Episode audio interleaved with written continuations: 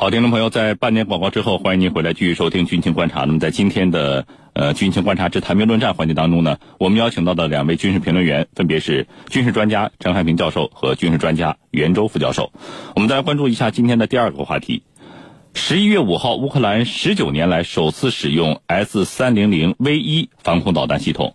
乌克兰武装部队总参谋长维克托穆仁科称呢，在赫尔松州的演习当中发射了。该系统的防空导弹，那么接下来呢，就一起来聊聊这个话题。袁教授，您对这个乌克兰 S 三零零 V 一防空导弹系统这个了解多少？那么，也请您先给我们介绍一下。另外呢，就是它和我们所熟知的 S 三零零有什么区别吗？好的，那么乌克兰使用的 S 三百 V 呢，是在前苏联时期装备的，呃，虽然也比较老旧了，但是综合性能上呢，嗯，这个 S 三百 V 啊，依旧堪称当前世界上比较先进的防空导弹。那么，它是从呃，我们经常提到的 S 三百衍生而来的，那么其实我们现在呃经常提到的 S 三百呢，主要讲的是 S 三百 P，那么这是俄罗斯呃 S 三百出口的一个主要型号，那么 S 三百 V 呢，这是俄罗斯军队自己用的，那么很少出口。呃，乌克兰现在用的 S 三百 V 啊，也是继承了当年苏联解体时的呃分家时得到的遗产，可以说现在的呃它是乌克兰现役的防空导弹中最优异的一种防空导弹了。而我们常提到的俄罗斯出口到印度的 S 三百，呃，多数是 S 三百 P。那么和 S 三百 P 相比啊，S 三百 V 在以下几个方面是有显著的不同的。首先呢，大家的车载底盘是不同的。嗯，S 三百 P 用的是轮式车辆做底盘，而 S 三百 V 呢，则用的是履带式车辆。那么这样看来，相比之下，S 三百 V 的机动性能要比 S 三百 P 好好很多。那么第二个方面呢，就是 S 三百 V 和 S 三百 P 啊，它的呃，作战的侧重点并不一样。那么 S 三百 P 主要以防空作战为主，而 S 三百 V 呢以反导作战为主。呃，也就是说，S 三百 P 它主要是以打飞机为呃主要目标，而 S 三百 V 呢则是以打导弹为主要目标。那么 S 三百 V 在俄罗斯啊，呃，我们又称之为陆军野战防空系统。那么呃，现在的安泰两二五零零呃就是它这个衍生而来的。那么它主要的任务就是拦截。呃，来袭的弹道导弹。那么，从 S 三百 V 呃发展衍生到安泰二二五零零，我们就可以看出，这个 S 三百 V 和在拦截导弹的能力上要比 S 三百 P 呃强很多。那么第三呢，就是 S 三百 V 和 S 三百 P 啊，它们所用的导弹的弹种性能也略有不同。你像 S 三百 P，它的导弹应该是射程在一百到两百公里，呃，也就是说可以打。一百到两百公里呃距离上的目标，而 S 三百 V 呢，则是一百五十到两百公里，那么是有所不同的。那么此外呢，两者的制导方式也有区别。呃，S 三百 V 它用的是无线电指令制导加末端半主动引导，而 S 三百早期的型号呢，都是用无线电呃指令指导的。那么到了 S 三百 P 呢，加上了末端半主动雷达指导。呃，所以就综合性能而言。呃，我认为 S 三百 V 要略胜一筹啊，主持人，程教授，乌克兰十九年来首次使用这一防空导弹系统啊，那么乌克兰防的到底是谁呢？按照这个穆仁科的说法，射击结果证实乌克兰能以最快的速度显著提高战备能力。那么对于他的这一说法，您怎么看呢？好的，呃，前两天呢，乌克兰在这个赫尔松州进行的演习当中，首次使用了 S。三零零 V 一防空导弹系统，这是十九年以来的第一次。那么，为什么在这个时刻他要使用 S 三零零 V 一防空导弹系统？而且呢，他说的一番话也耐人寻味。那么，我认为啊，为什么十九年来首次使用这个系统，和最近乌克兰跟俄罗斯这种紧张关系是密切有关的？那么，紧张在哪儿呢？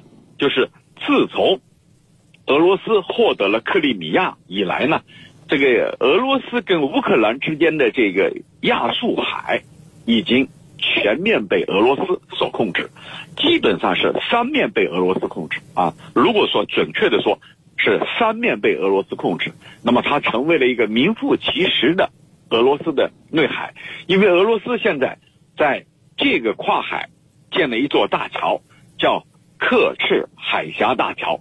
这个大桥的建立被认为是一把锁，锁住了亚速海通向外围的通道。那么乌克兰你本身海上实力就有限，你要通过这个海进入外界的话，就得留下买路钱，所以你现在处处受制于俄罗斯，而亚速海呢，它又是一个内海，最深的地方也就只有十四米，像这样一个通道，它具有非常强的战略意义。那么在这种背景下，也就是说，当俄罗斯全面控制了亚速海，把亚速海重新变成它的内海的时候，乌克兰感到了前所未有的压力和困境，所以他需要通过一些途径来展示他的行动。所以这一次十九年来首次试射 S 三零零 V 一是在这样的背景下进行的。那么他要达到的目的呢？我们可以看，最近北约呢正在挪威内侧举行。冷战以来最大规模的军演，啊，叫三叉戟接点军演。这个军演呢，在乌克兰看来，它是针对俄罗斯的。那么现在乌克兰也进行这一个试射，那很显然啊，就是要在多头对俄罗斯进行施加压力。这是一个。那么还有一个，在这一块乌克兰希望重启自己的军工产业。就是你刚才所提到的，要为乌克兰的国防工业综合体系要把它运转起来。那么它能不能顺利的运转起来呢？虽然这一次它试射成功了，但是不意味着它的乌克兰的国防综合体系能够快速的运转起来。首先是因为缺钱，其次呢，俄罗斯的长期的打压，再次呢，这个乌克兰的大量的这个人才。已经流失，所以他想重启他的工业体系、军军事工业体系、国防工业体系，看来呢不那么容易。那么这是乌克兰要想达到的多重目的。主持人，嗯，那么这个袁教授，乌克兰在赫尔松州的演习当中发射的这个 S 三零零 V 防空导弹啊，据您了解，那么这个该演习这个有多大的规模？针对的难道仅仅是俄罗斯吗？嗯，好的。呃，乌克兰在本月的二号开就开始在呃赫尔松州呃举办了这场以防空作战为主的呃演习。那么在这次演习中呢，呃乌克兰是向克里米亚半岛以西的黑海上空试射了呃多型的防空导弹。那么呃这次演习呢是从本月的二号到四号结束。那么乌克兰动用了包括陆军呃防空部队和空军地对空导弹部队的各型导弹，不仅有我们刚才讲到的 S 三百 V。还有三毛举，呃，道尔导弹和 S S S 八呃壁虎导弹，那么可以说，呃，乌克兰主力的防空导弹，呃，乌克兰都拿出来了。那么从官方的消息我们来看呢，乌克兰军方对这次演练的效果也是比较满意的。用乌克兰这个国家安全委员会秘书呃土耳其洛夫的话说呢，就是乌克兰这次防空部队啊，在此次演练中表现出了很强的专业水平。那么，从乌克兰此次军演的地点设置、演练内容，我们就可以看出，乌克兰针对俄罗斯的意味啊是非常明显的。首先，这个演习的位置就是在非常敏感的克里米亚半岛附近的空域。那么，我们知道，自俄罗斯收回克里米亚半岛之后，乌克兰其实也是敢怒不敢为。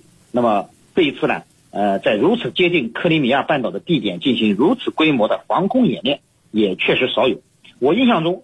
呃，自俄罗斯重新收复克里米亚之后，那么这还是乌克兰第一次如此近距离的在克里米亚半岛附近进行军演，呃，挑衅的意味啊，实际上也就非常明显了。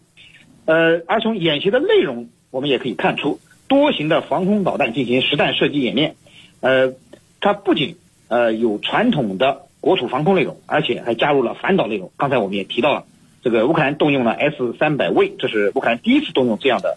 呃，具有反导能力的防空导弹，啊，因此啊，我们完全可以就这个演练科目啊解读，它主要是针对俄罗斯的。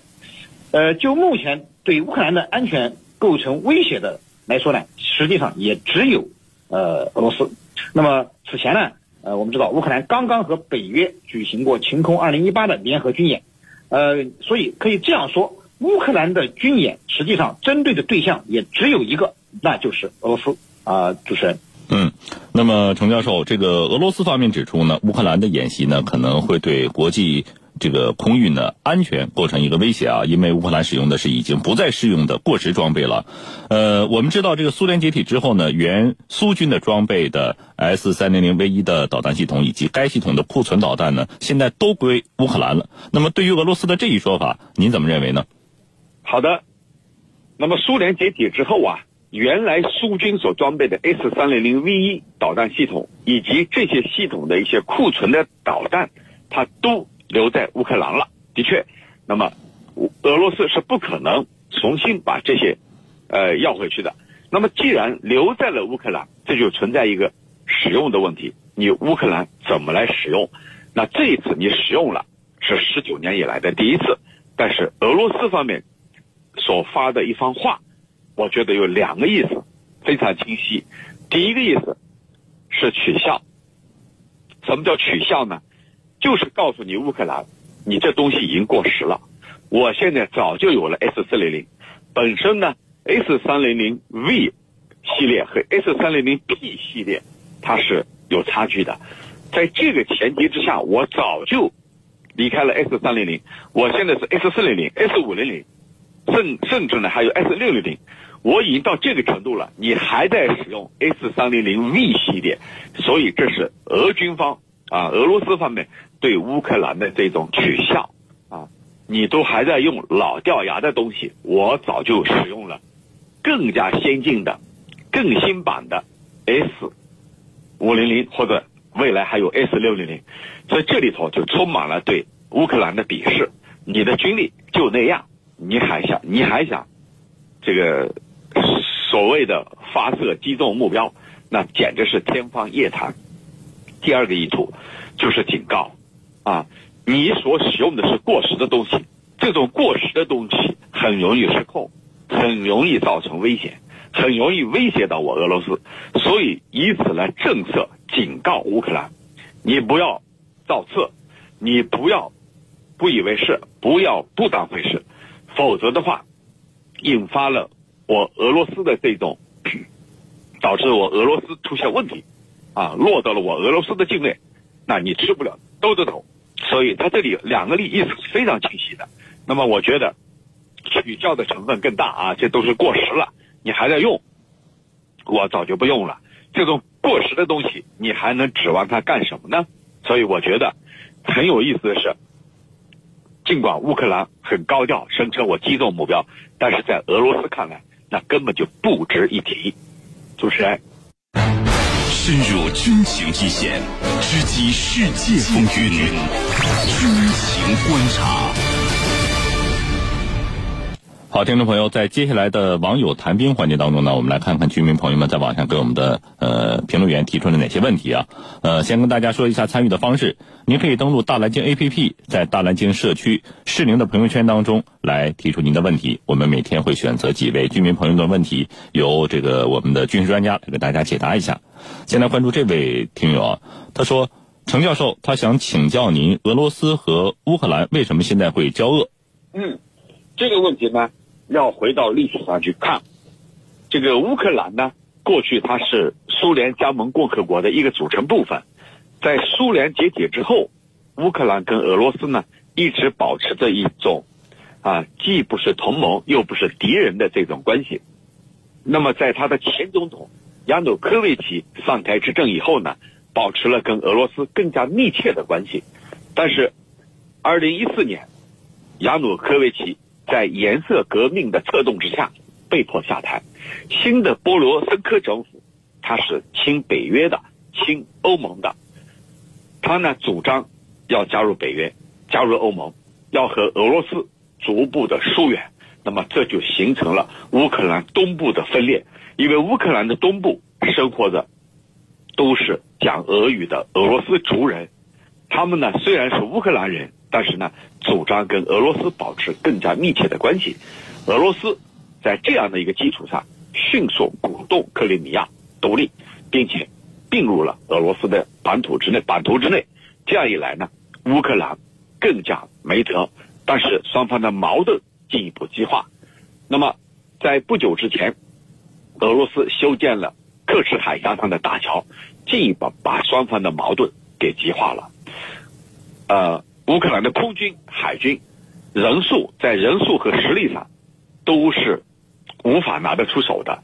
在这种背景下，他认为必须要加入到北约，依靠北约的控制，依靠北约的支持，才能跟俄罗斯来叫板。但是这样的做法在俄罗斯看来是绝对不可以接受的，因为这意味着北约的东扩已经到了他的家门口，所以俄罗斯跟乌克兰之间的这种矛盾还将会持续下去。主持人，嗯，呃，再来关注这位这个网友啊，他说程教授在五号召开的珠海航展。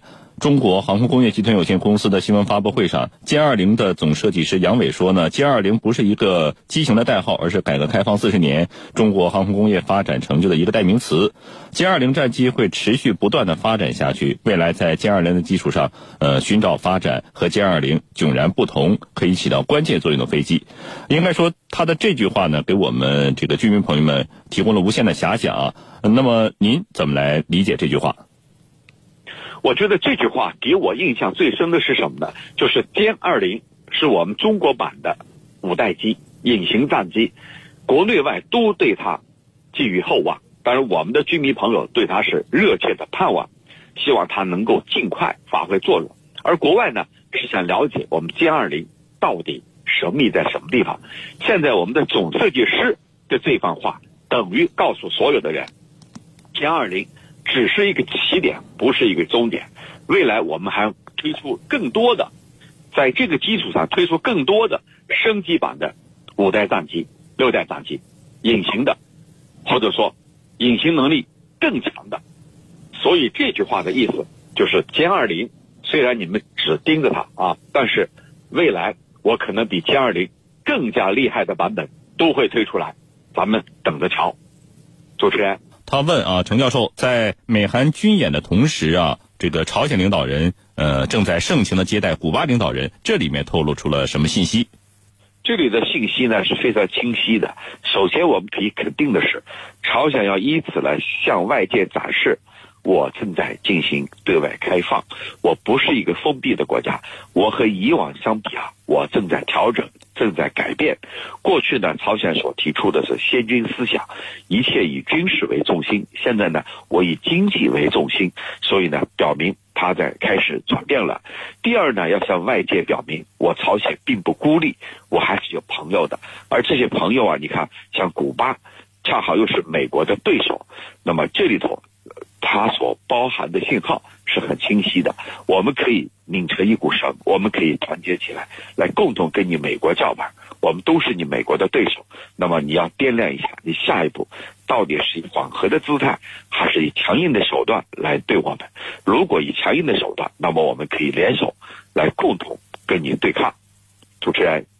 嗯，再来关注这位网友啊，呃，他说这个今天就是十一月六号，珠海航展是盛大开幕了。呃，我们也看到了中国的这个军工产品正在受到各国的关注。他想请教程教授，就是展出的产品都是可以进行外销的吗？嗯，那么从理论上来说，凡是我展出的，那就是不再保密的，大家可以看啊，你可以看，因为这里头呢有各国的参展商。还有各国的买家，他都可能来看，看就是告诉你，我这个可以对外的，可以公开的，不再是保密的。其实任何一款武器装备啊，我们军迷朋友们要知道，并不是什么都可以卖的。那么，比如说这一款飞机啊，我有我的自己使用的版本，也有外销的版本。也就是说，我外销的和自己使用的是有区别的。我里头可能推出一个外销版。这个外销版呢，它是可以出口的。那么它里头在精密的程度，在一些武器装备的呃高尖端的程度方面，那是有所区分的。就是核心机密绝对不能让它外泄，不能因为我销售的这款战机，把我所有的机密全部泄露了，这是绝对不可能的。其实美国在这方面，它是也是这样做的。比如说 F 三五 B、F 三五 C、F 三五 A，它这里头也很分的，哪些是可以出口，哪些是不能出口的，甚至是盟友也不能出口，它分得很细。那么这一点，我觉得非常值得我们学习。